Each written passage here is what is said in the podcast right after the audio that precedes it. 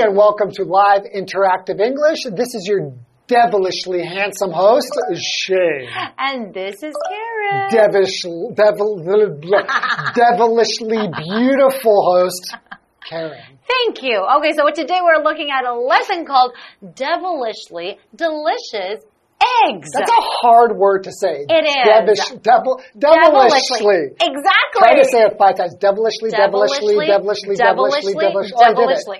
I did it. I did it. Okay. Um, eggs. I love, love eggs. I love eggs, but there's so many different ways we can eat eggs and prepare egg dishes, right? Yeah. Well, what's your favorite way to eat eggs? Okay, well, it's pretty simple. I like scrambled eggs.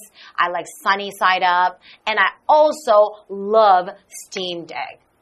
Okay, which one's your favorite? I asked I you, which is your know, favorite? I You don't know. decide? It's really hard. I love them all. How about you? Man, I just love eggs. I would say probably my favorite is eggs Benedict. oh, oh, that's really, really yummy It has too. poached eggs, which Yes. are eggs that are just kind of boiled in water. Mm-hmm. And then they put a hollandaise sauce, this really yummy sauce on top of them. And then you put your fork in there, and the egg yolk just spills out like a little volcano. Mmm, yum. So yummy. Do you know how to make your own? Well, uh, Eggs Benedict? I've never made it before. Okay. But I probably should. yeah, because you're a good cook, right? And I love hard boil. I love hard boiled eggs. I eat Oh, hard, yeah, that's good hard too. boiled eggs or soft boiled eggs all the time. Omelets, Oh, I love omelets. And then you can put different things inside the omelet. like cheese. Oh, cheese, that's right. mushrooms and tomatoes. Oh gosh. You're Okay. making me really hungry. Well, we're going to be talking about deviled eggs today. So why don't we Uh-huh. get into the lesson? All right.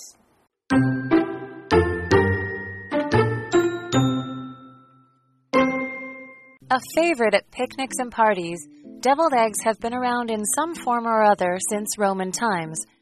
There are many different recipes, and cooks love putting their own spin on the dish. Generally, though, deviled eggs are boiled eggs whose yolks are removed, mixed with mayonnaise and spices, and then stuffed back into the egg whites. They are certainly delicious, but why are they called deviled?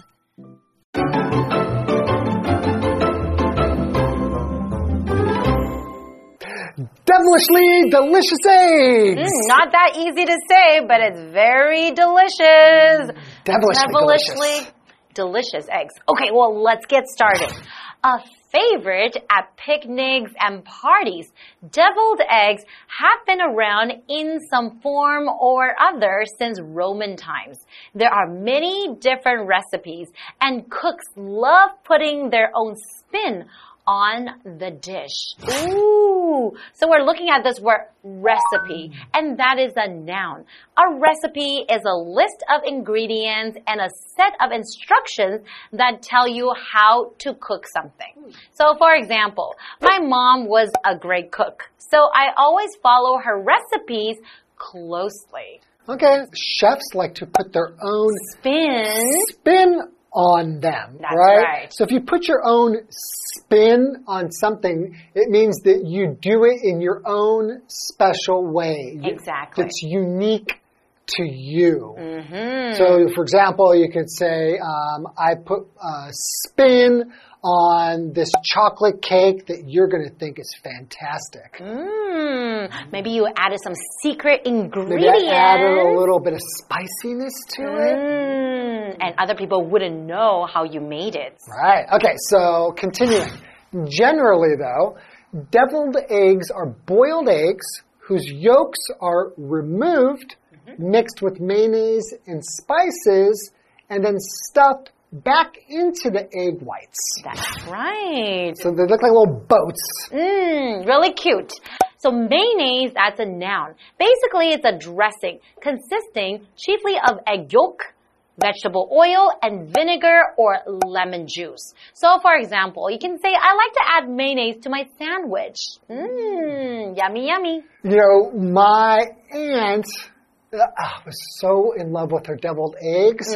She also added Dijon mustard. Ooh. Just a little bit of Dijon mustard to it. Dijon mustard's a little bit different than yellow mustard. It's a bit brown in color and has like a little bit of spice to it. Mm-hmm. I mean, she made the best deviled eggs ever. You know, you mix it up with the yolk and the mayonnaise and the mustard. Woo! So what is yolk?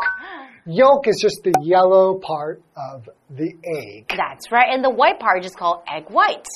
Exactly. Mm. So, for example, you can say, I really like it when eggs have soft yolks. Mmm. So you can make like a soft boiled egg That's right. where the, the, the yolk is not firm. Mm. I don't like it when yolks are firm because it, it tastes really, really dry. Mm. That's why you have to mix it up. Like if you make an egg salad sandwich, you know, like egg salad. Yes. It's kind of the same preparation that you're using to make deviled eggs. Mm-hmm. You'll put mayonnaise or mustard, salt and pepper. But right. you need something in there to kind of make it a bit more moist. That's right. And then you can also add a little bit of bacon bits inside Whoa. too. Maybe vegetarian bacon. bits. Oh, that's right. Okay, let's continue.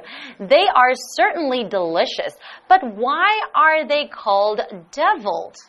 Maybe because it's not that healthy? Oh, I don't they're, they're just they're just like really bad for you. So we think of bad, we think of the devil, right? right? I, I, I don't know. That, that's my guess. I bet you we'll find out after the break. Okay. All right, so why don't we take a little bit of, of a break and we'll see you back in a moment.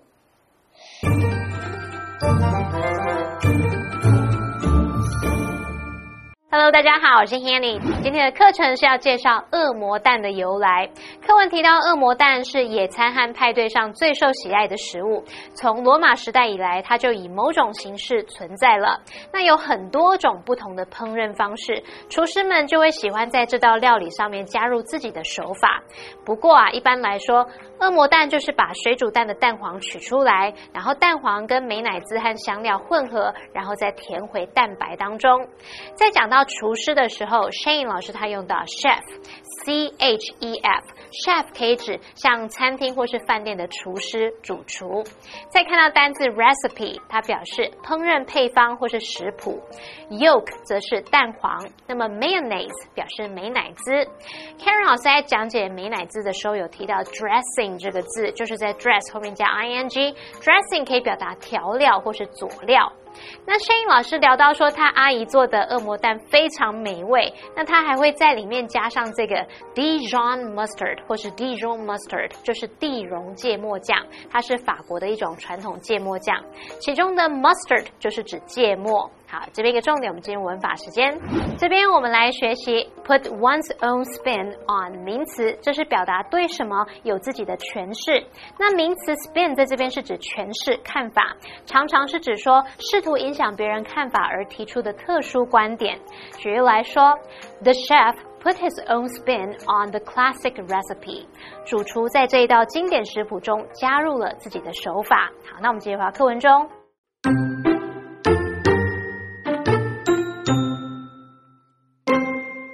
Well, first it's important to explain who the devil is. In a Christian religion, the devil is the evil enemy of God. He lives in a place called hell, which is often described as being extremely hot and full of fire. In 18th century Britain, this association with heat led to the word devil being used to describe heavily spiced dishes. Later, in the 19th century, the actual process of making food spicy became known as deviling, which led to the descriptive word deviled. However, if you'd prefer to avoid mentioning the devil when you eat, the dish does have some alternative names. People sometimes refer to them as dressed eggs, salad eggs, or even angel eggs. But whatever name they're given, they're always devilishly delicious.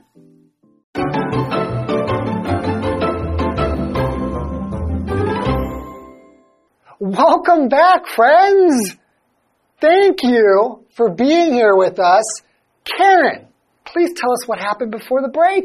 Before the break, we were talking about something very, very delicious, and that's called deviled eggs, right? Mm. And then we learned that deviled eggs, you usually see them maybe at parties or friends gatherings. Thanksgiving. That's, Oh, Thanksgiving. I always had it, or in Christmas. Oh, your aunt, right? Makes the My best aunt. deviled eggs.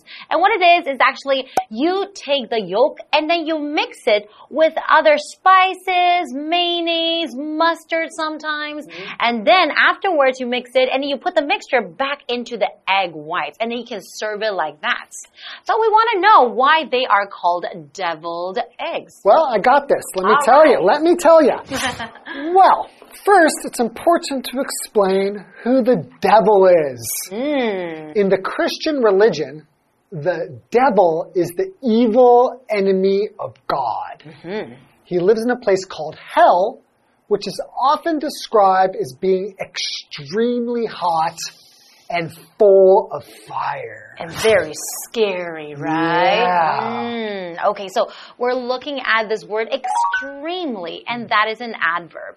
So it just means very or much more than usual. Very, very, very. Then you can say very. extremely. Right. So for example, Debbie was extremely angry at her dog for keeping her up all night. So you just want to express how angry she was. She was very, very angry. I think that's extremely. the perfect way to describe it. If you are angry, right, and you just want to, or anything like that, when you want to use the word very, but you think it's more than just very, you can say extremely. So think of extremely as very, very, or very, very, very, very, very.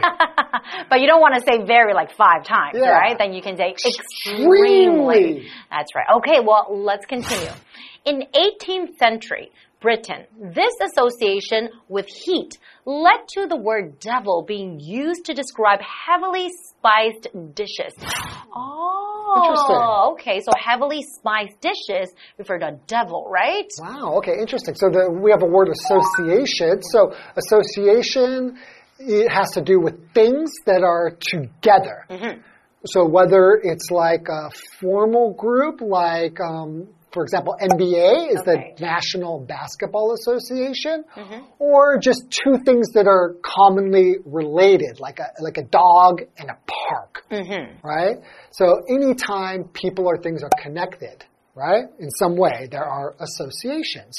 For example, there is a close association between healthy eating habits and general happiness. Ah, I can totally see that, right? If you eat Connection. healthy, and then people who eat healthy are generally more happy. Yeah, so we see a connection there, right? Or an association. Okay, continuing. Later in the 19th century, the actual process of making food spicy became known as deviling, Ooh. which led to the descriptive word deviled. Ah. So here we say a descriptive word that just means giving information about how something or something looks or sounds, etc. So, for example, you could say the book is a descriptive story about the author's life. Mm, describing the author's life, right? Giving details, giving information, right? Mhm, right. Okay, well, let's continue. However, if you'd prefer to avoid mentioning the devil when you eat, the dish does have some alternative names. Oh, so you, some people don't want to call it devil or use the word devil. Right. And then there are some alternative names. So we're looking at this word alternative, and that is an adjective. It basically just means like a chance to choose between two or more things, only one of which may be chosen. So if you don't want to use the word devil, you could use other things. You Yeah. could use other words. There are many alternatives. Exactly. So, for example, she offered an alternative solution to the problem. Hmm, okay. Okay, so what are some of these ways? People sometimes refer to them as dressed eggs. Okay. So we know like dressing is something that you put over something to, it's a liquid to kind of give it moisture and flavor.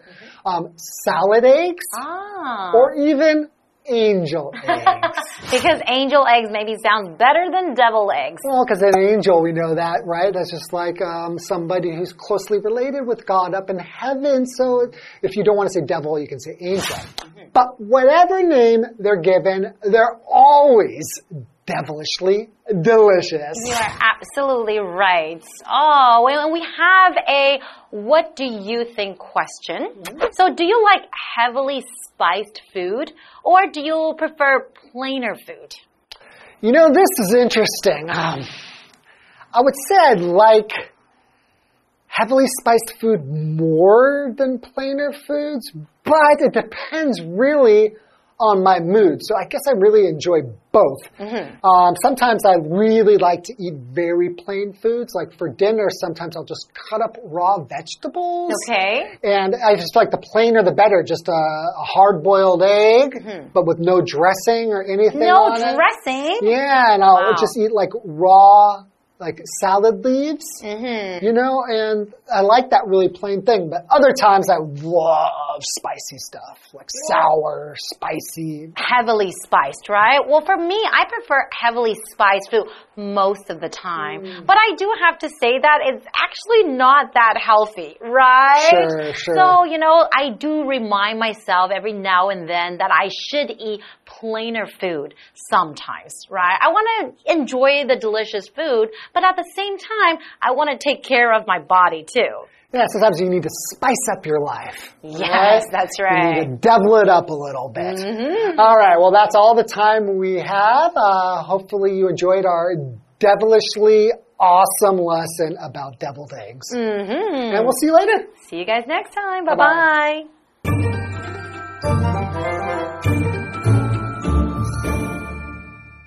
老师们聊到，在朋友聚会啊、感恩节、圣诞节等等的场合，都有可能会吃到恶魔蛋。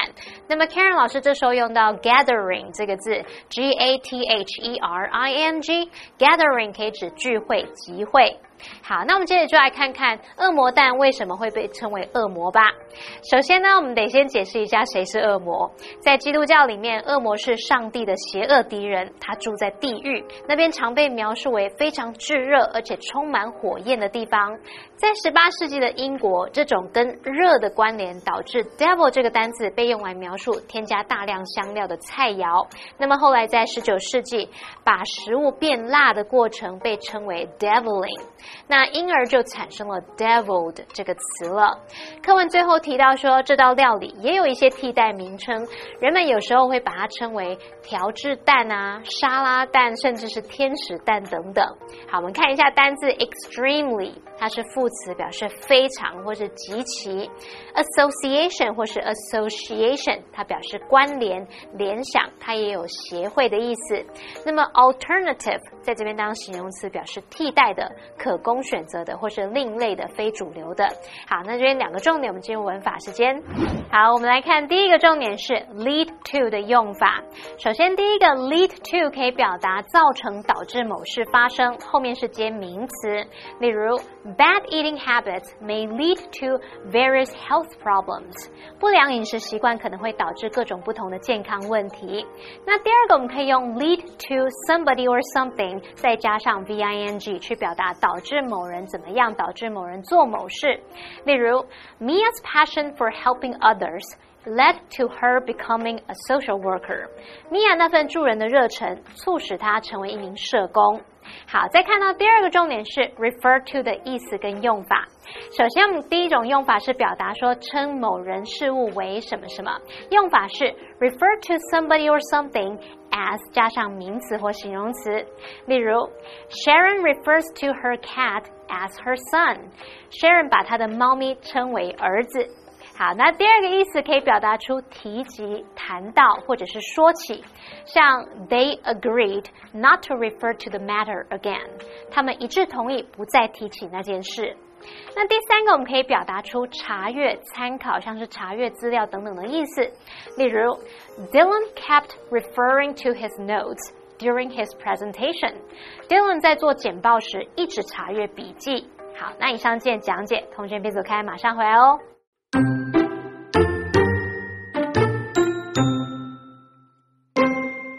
A favorite at picnics and parties, deviled eggs have been around in some form or other since Roman times.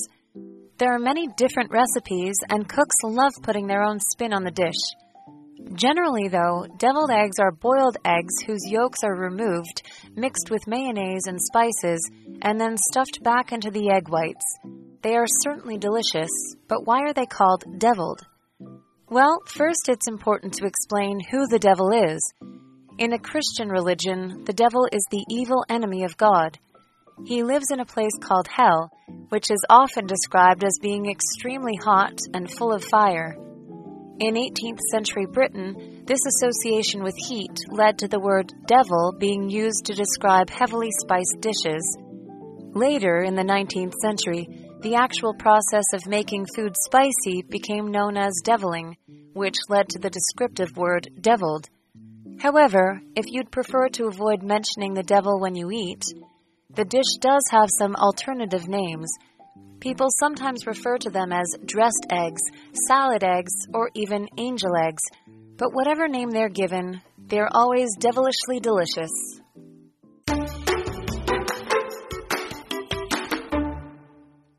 Today we'll be looking at the new Hualien station and we are looking at the train station, not the bus station. So it's a new one. I love taking trains. It's always fun to enjoy the view when you're on the train. And when you're at the train station, there's so many things to see and you have to find the right platform. This is where you get on the train and get off the train. And you also have your assigned seat. So you have to look at your ticket to see if you have the window seat or the aisle seat. If you're by the window, and that's called the window seat. If you're by the aisle, then that is called the aisle seat. But no matter where you sit, you can always enjoy the beautiful scenery. So let's learn more about the new Hualien station.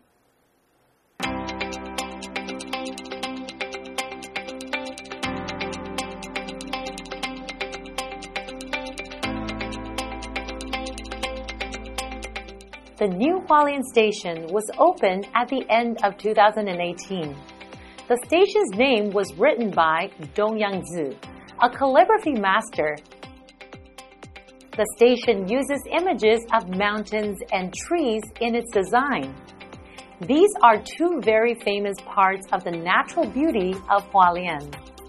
The new station can serve up to 50,000 passengers every day.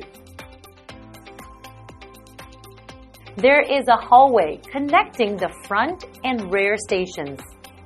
Here, visitors can watch trains arriving and departing. They can also see air traffic from nearby Hualien Airport. The station's shopping street offers famous products from the area. Tourists can buy Hualien potatoes, mochi, swordfish, and Aboriginal style pork. You can buy a limited edition lunchbox here too. Every summer, visitors can go whale watching in Hualien Port and see the giant inflatable red-faced ducks in Liyutan. When you come to Hualien, make sure to spend some time exploring Hualien Station.